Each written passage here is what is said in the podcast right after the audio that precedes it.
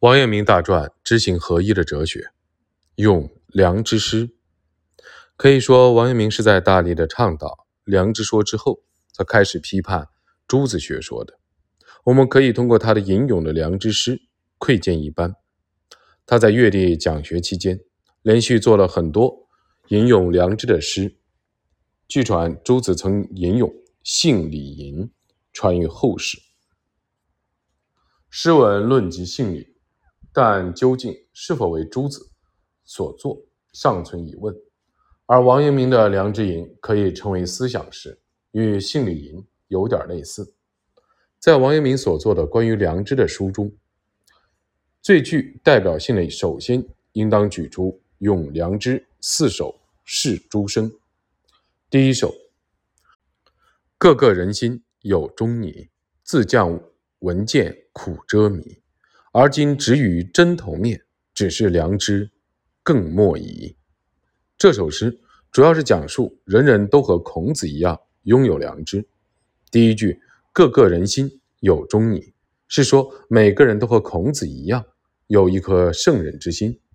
东正堂也曾讲过，阳明先生全书论考卷十，这有点像禅宗宣讲的“直指人心，见性成佛”。圣人之心。乃圣人秘传，非良知莫属。禅宗认为人人皆有佛性，当直指之。同样，王阳明直指良知，教化人们成为圣人。然而，他又告诫说，世人并未直指心中的良知，却陷入以知识求之于外的迷惘。因此，在第三句中，他明白地告诉大家，应直指心中的真髓，不要犯了以知识。求之于外物的错误，他还告诉人们，应当相信我们和圣人一样，心中具备良知。下面看第二首：问君何事日重重，烦恼场中错用功。莫道圣门无口诀，良知两字是参同。这首诗是说，良知才是成为圣人的秘诀，圣学也如同佛教、道教那样有自己的口诀。那就是良知。第四句中援引道教进行说明。后汉魏伯阳著《周易参同契》，告诉我们道家炼丹成仙的秘诀。王阳明借此告诉我们，良知如同道家的参同契中的秘诀一样，是圣学中的要诀，不可被烦恼、见闻迷惑，陷入求天理与心外的迷惘的境地，徒令自己苦恼。而应当直指圣学的真髓。第三首可以说是王阳明《良知吟》的代表作。人人有定盘针，万化根源总在心。却笑从前颠倒见，失之夜夜外头寻。这首诗告诉我们，良知就藏在心中，就像定盘针那样给我们指示了方向。因此，良知正是宋儒所讲的天理。万事万物皆有定理，不可陷于外求的迷惘。很明显，第三句中的“从前颠倒见”是指世间儒生奉为正宗的朱子学，而且在这首诗中，可以说是明示了王阳明所讲的培根之学的真髓。总而言之，就是良知。相较于培根之学，朱子学应该被称为枝叶之学。王阳明述怀道，在领悟良知以前，求道于外部枝叶之学，而不是内部的根源，犯了本末倒置的错误。也就是说，王阳明在提倡良知说之前，倡导心即理，认为诚意便可完成大学的功夫，主张世上磨练，尚未脱离枝叶之学的领域。他自己也觉得有些遗憾，但是在提倡良知说以后。王阳明在这首诗中向世人揭示了诸王两家学说的区别。最后看一下第四首：无声无臭独知时，此事乾坤万有机。抛却自家无尽藏，沿门持钵笑贫儿。这首诗是说，良知即天理，而天理不可外求。第一句中的无声无臭。是源于上天之载，无声无臭。中庸中也曾引用说：“无生无臭是道德最高的境界，也是天理的极致。”王阳明以《大学》中的“独知”来讲述良知。东正堂提到，《大学》中庸中提倡的慎独。朱子注解说：“独者，人所不知，而己所独知之地也。”就此，王阳明论述说：“所谓人虽不知，而己所独知者，此正是五心良之处。”在上述诗中，王阳明将朱子所说的“独知之地”改成了“独知实”，而且认为这就是本心，即良知。将“地”字改为“实”字，大概跟诗韵有关，不值得讨论。第二句中说。无生无臭是天地万物之基础，也可以说良知即宇宙的根本。因此，王阳明感慨说：“我心即良知中藏有取之不尽的真理，世人却不知求其于心内，而是求之于外，这就像乞丐乞讨一样。”下面请看《是诸生三首》，第一首如下：“儿身个个自天真，不用求人。”更问人，但致良知成德业，慢从固执费精神。乾坤事意原非画，心性何行德有成？莫道先生学禅语，此言端得为君臣。这首诗是说，人本来就具有天然无需雕饰的良知，不需要求之于人或书籍。若能发挥良知，便可成就德业。第一句中说的天真即良知，王阳明认为要想成就德业，致良知便可。因为每个人都具备，所以不需要求之于人或阅读古书。第四句中的慢从固执费精神，也许是指朱子学注重读书穷理。以前陆王两派就因排斥读书穷理遭到指责。朱子以道文学为宗旨。而陆九渊以尊德性为学术宗旨，王阳明则认为读书劳神。其实陆王两派并不排斥读书，王阳明饱读诗书，知识渊博。关于这一点，我们读过《王文成公全书》便可了解。只是王阳明指出，不应将读书放在首位。在诗的后半部分第五句中。王阳明首先说，天地运行、阴阳变化之道，并非通过八卦显示，而是皆在我心。杨慈湖也曾提出过类似的说法，他是主张心学的陆九渊的高徒，曾提出“意是己意”。接下来，王阳明讲到，心性并非有形，本来无形，不染尘垢的东西就是良知。神秀大师曾作记。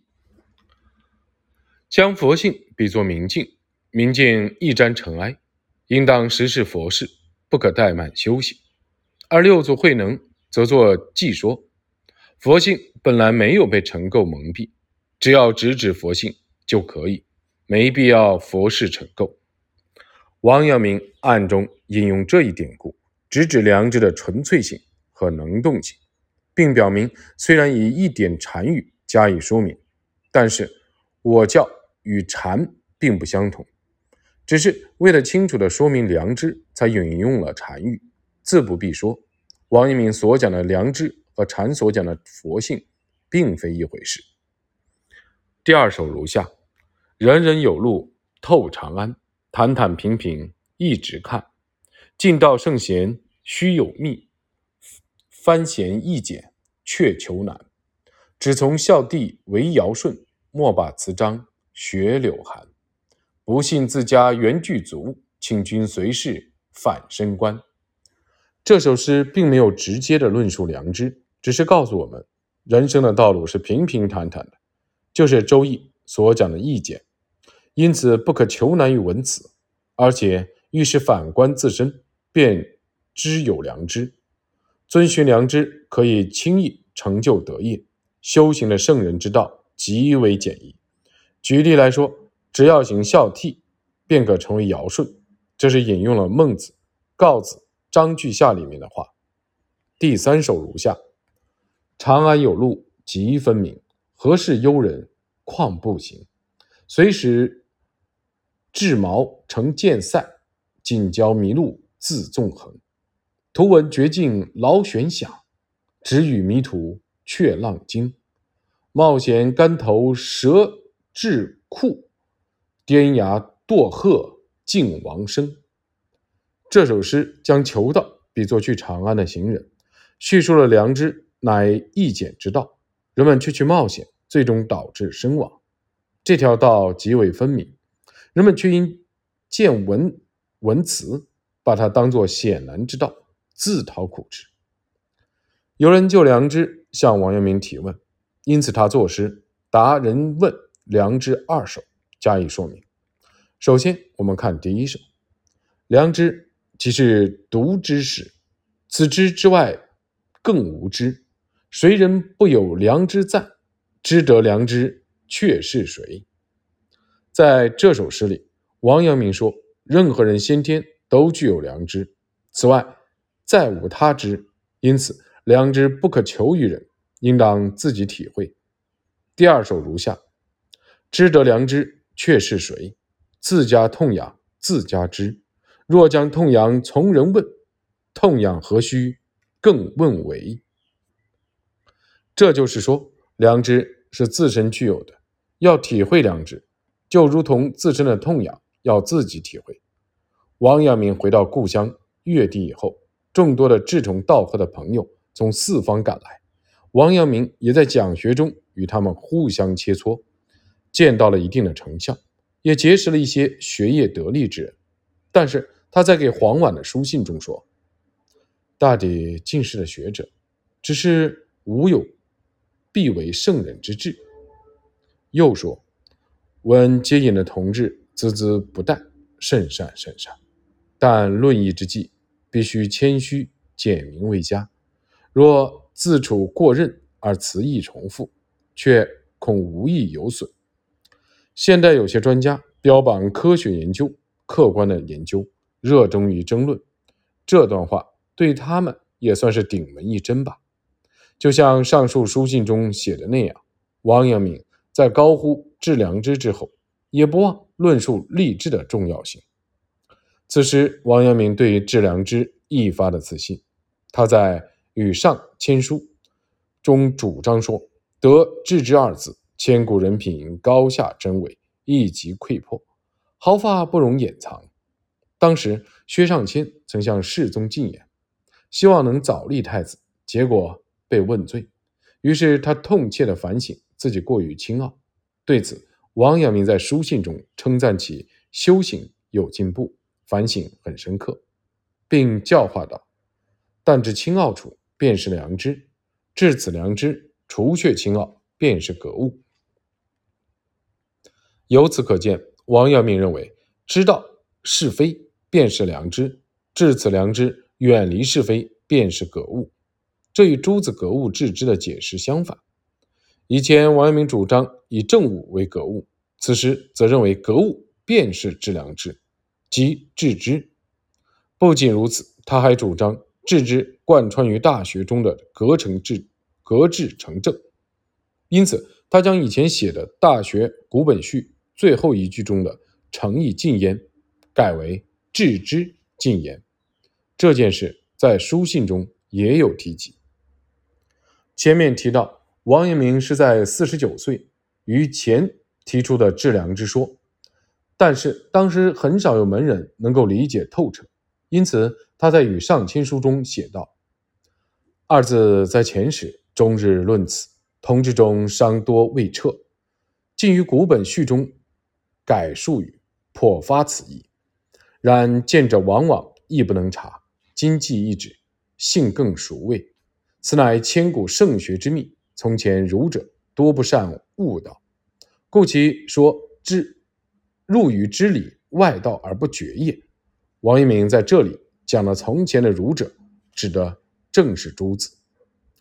王阳明说自己在南京时期的讲学，难免有曲学、阿谥及相怨之念，也是情有可原的。从上段的文字，我们可以看出。王阳明对致良之说产生自新的心路的历程。